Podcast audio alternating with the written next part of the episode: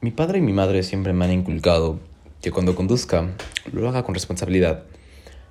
A lo que ellos se refieren es que no infrinja las normas de tránsito, que no conduzca ebrio, que respete los señalamientos y normas de tránsito, etc.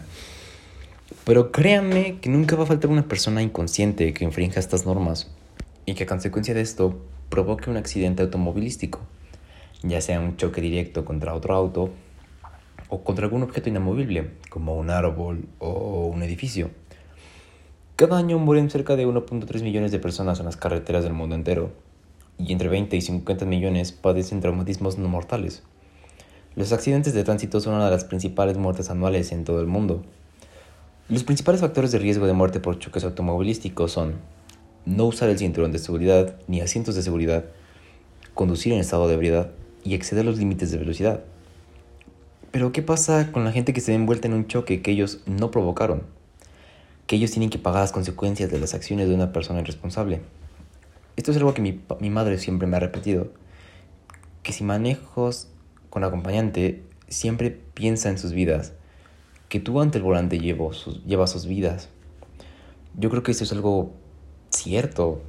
Eh, que es algo que se debe de enseñar a los conductores, las consecuencias ante esos actos irresponsables al volante.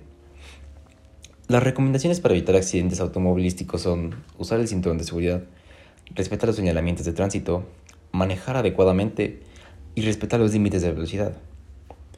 Ahora pongamos en práctica lo aprendido en física. En una colisión de dos automóviles de masa desigual, los ocupantes del automóvil más ligero experimentarán aceleraciones mucho más altas, por lo tanto, fuerzas mucho más altas que los ocupantes del automóvil más pesado. Es simplemente física. Pongamos de ejemplo que en una carretera dos autos que van a la misma velocidad chocan de frente a frente. El ganador o perdedor en este impacto depende en parte de la diferencia del peso entre los dos autos. El más pesado empujará al automóvil más ligero hacia atrás durante el impacto, lo que significa que el cambio de velocidad del automóvil más pesado será mucho menor que el del automóvil más ligero. Si el automóvil más liviano pesa la mitad que el automóvil más pesado, las fuerzas sobre sus ocupantes serán dos veces mayores. Por ejemplo, cuando dos autos chocan, con cada uno yendo a 60 km por hora, y uno de ellos pesa el doble que el otro, el automóvil pesado empujará ligero hacia atrás, a 20 km por hora. El cambio de velocidad del automóvil liviano es el doble que del automóvil más pesado. Y para concluir, aprendimos la importancia de la seguridad y atención ante el volante, que no es siempre que no es un juego manejar cuando llevas vidas al volante, y menos involucrar a gente que tengan que pagar consecuencias por tus actos irresponsables.